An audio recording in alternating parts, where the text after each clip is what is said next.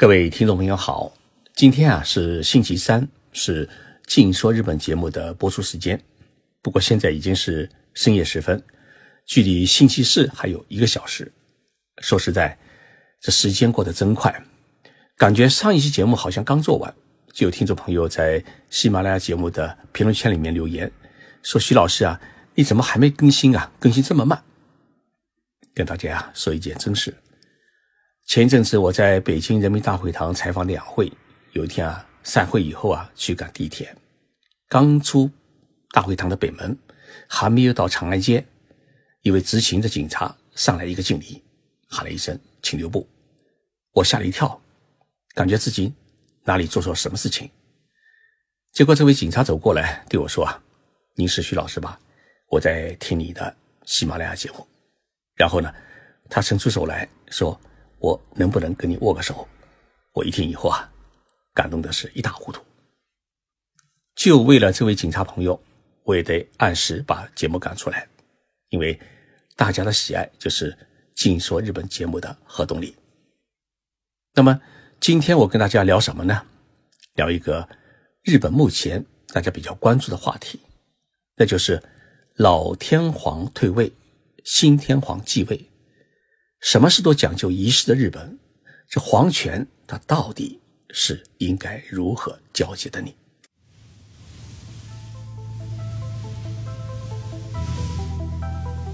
任你波涛汹涌，我自静静到来。静说日本，冷静才能说出真相。我是徐宁波，在东京给各位讲述日本故事。我在上一期节目当中已经讲过。再过一个月，日本就要改朝换代，也就是说，现在的明仁天皇退位，由他的大儿子德仁皇太子继位。为此呢，平成时代将宣告结束。那么新的年号，也就是新的年代，将在四月一号正式宣布。以前天皇呢是终身制的，老天皇驾崩以后，皇太子才能接班，但是。当今的明仁天皇却打破了这一皇家规矩，他觉得自己已经活了八十五岁，身体呢现在是日益衰老，记忆力也逐渐衰退，必须趁自己还有体力、脑子还清醒的时候，来顺利的完成皇权的交接。所以从这个意义上来讲啊，明仁天皇是一位圣明的君主。我们先来说说。日本的这一次皇位交接，它有哪些程序？首先，整个交接的过程长达半年，不是一天就了事的。今年的四月三十号，要在皇宫的正殿将举行明仁天皇的退位仪式，宣告经历了三十一年的平成时代的结束。第二天，也就是五月一号，皇太子呢？要在皇宫的正殿，从父王的手中接过三件宝贝。这三件宝贝呢，一件是宝剑，一件是铜镜，还有一件是一块玉。皇太子只有拥有了这三件宝贝，才算拥有皇权。那这三件宝贝，据说呢，是从两千多年前的日本第一代天皇，也就是。神武天皇手中传下来的，谁拥有这三件宝贝，谁就是天皇。如果天皇没有这三件宝贝的话，那么他喉咙再胖，喊得再响，也不会被承认天皇的资格。所以这三件宝贝呢，对于皇室来说是正儿八经的国宝，而且是国宝当中的国宝。这三件国宝呢，有一个专用的名词叫。天皇三神器，这三神器呢，来源于日本的神话传说。比如说，那把宝剑叫天虫运剑，那块玉呢叫八尺群勾玉，那把铜镜呢叫八尺镜。据说啊，是天孙驾临时，天照大神，也就是太阳神啊，交给日本天皇代代继承的宝物。这三种神器啊。哎，两千年来一直被当作日本皇室的信物，为民众所膜拜。不过，这三神器的来历啊，有点神乎其神。譬如这把天丛运剑，它的来历呢是这样的：一个叫素斋明尊的男人啊，遇到了两个叫角摩汝及手摩汝，这个名字比较难写啊。就这两个人，他有八个子女，其中七个呢都献给了八十大蛇，一条大蛇。为了不让最后的一个女儿被大蛇吃掉，这两个人呢就让明在素尊这个武士英雄啊去救小女儿，并许诺说啊，如果你把她救出来的话，我就把小女儿呢许配给你。在营救未来老婆的过程当中，素在明尊呢在大蛇的肚子里面发现了一把宝剑，并献给了天照大神。那么后来这把剑就被皇室所拥有。至于这把八尺群钩玉，就是一颗像辣椒形状的这么一个玉锤。这种玉锤呢，在我们中国的秦汉时期其实出现的比较多，就是把一个呃曲玉，把它做成一个圆形或者管状形，把它串起来，可以作为项链或者服装的一个装饰品。只是因为在日文当中啊，玉和灵魂当中的灵的发音是一样的，因此呢，把这个八世群狗玉视为是珍贵物品。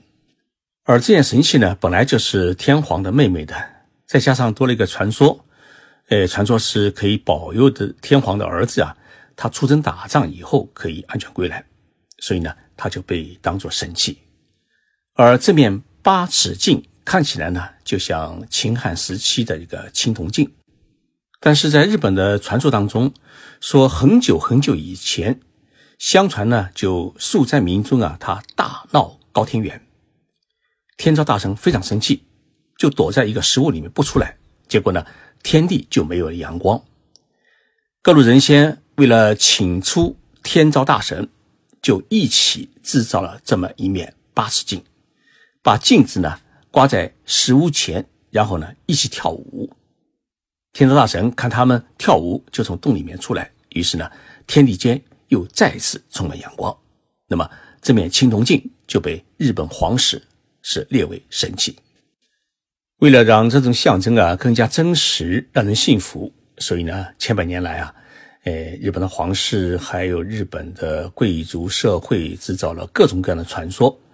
同时呢，演绎了繁杂的这种交接仪式，使得宝剑、铜镜和玉呢，终于真正成了正统皇室独一无二的象征，并流传至今。但是，日本天皇被架空数百年，日本的掌权者更是换了一波又一波，加上天灾人祸，神话传说中的神器是否真正存在，只有天知道。至于现在皇宫当中珍藏的山神器，也许不过是后人的仿制品罢了。三件宝贝的移教仪式结束以后，皇太子呢将以新天皇的身份来会见国民代表，也就是说要与臣民们见面，表示自己啊已经是继承皇位，成了全体臣民的君主。据说当年明仁天皇在一九八九年继位时啊。会见的国民代表是多达三千多人，除了首相、众议院议员和呃参议院议长、众议院议长、最高法院法官、全体内阁成员之外呢，呃还有七百多名的国会议员、地方行政长官、日本的各级代表，甚至还有小学生代表。这一仪式结束之后，虽然皇太子已经是继承皇位，但是呢，皇权的。交接程序还没有完结。从某种意义上来讲，五月一号皇太子继位，还只是面向日本本国国民的一个内部的告示。正式的继位仪式要在四个多月之后的十月二十二号举行。这中间四个多月的时间，可以理解成是新天皇的适应期，或者叫实习期。经过几个月的实习，新天皇呢已经熟练掌控皇权，于是，在十月二十二号，在皇宫呢举行正式的即位仪式。那么这次即位呢，是要向全世界宣布我当天皇了。因此呢，参加这一正式即位仪式的都是来自世界各国的元首嘉宾。据说日本首相届时啊，将向一百九十四个国家的元首和政府首脑发出邀请，不知我们中国会派谁去？在这里啊，我要特别提醒各位听众朋友，如果你有时间的话，可以考虑在十月二十二号到日本来，因为这一天啊，日本的新天皇与皇后要在东京街头举行盛大的即位庆贺游行活动。到时呢，新天皇和皇后将会乘坐敞篷汽车沿街接受国民的祝福。所以，你如果来东京，那么你就可以在东京的街头相遇新天皇与皇后，观看日本历史上这一重要的庆贺仪式。正式的即位仪式结束以后，二十二号还有一次重要的宫中庆贺宴会，就是新天皇和皇后宴请各国前来祝贺的贵宾。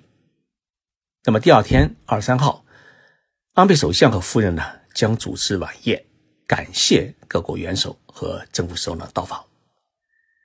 这两天的活动结束之后，皇权的交接仪式还没有完。再过二十几天，也就是十一月十四号和十五号，新天皇要在宫中举行隆重的大长祭仪式，也就是说，禀告列祖列宗和各方大神，自己呢已经继承了皇位，祈求保佑国泰民安。皇权移交的最后一项工作，就是要列出皇位的继承人。过去啊，皇太子继承皇位。成为新天皇之后呢，都需要列自己的儿子为新的皇太子，以防新天皇万一遇到不测，难以履行这个天皇的职责时啊，皇太子可以继承皇位。但是当今的日本皇室遇到了一个很特殊的问题，那就是皇太子和雅子妃他只生了一个女儿，没生儿子。这个女儿啊，名叫爱子，如今已是一个中学生。如果皇太子列自己的女儿做皇太子的话，就意味着日本若干年之后啊，就会出现一个女王，跟英国一样。但是日本有些人不答应，认为日本还是应该坚守皇位传男不传女的传统。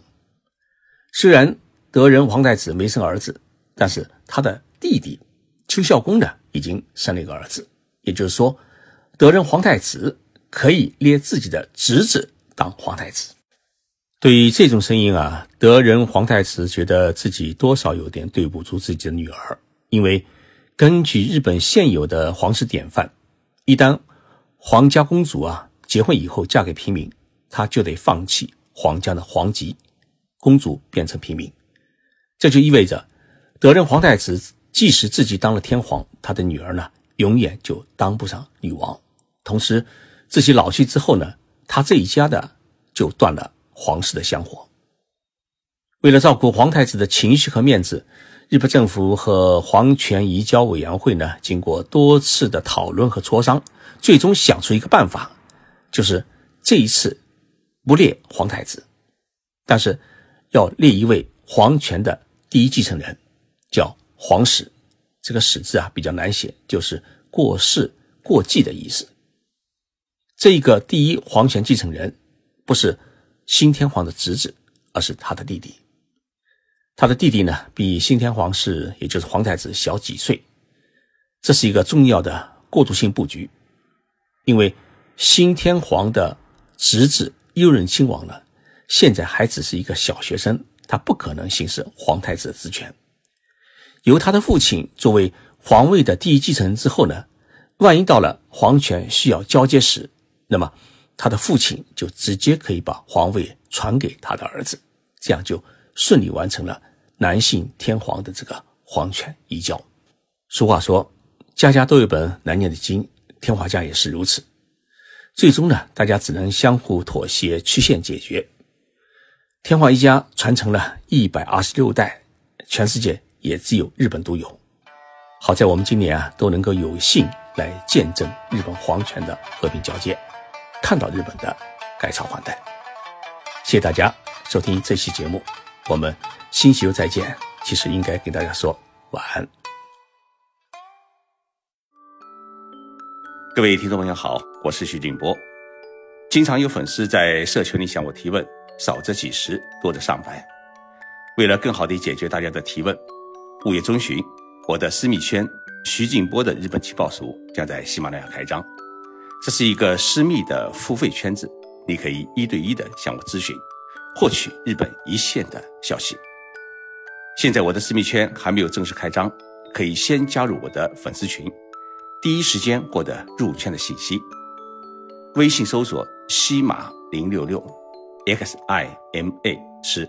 西马的全拼，然后再加上零六六，添加西马节目助理为好友，备注日本即可加入。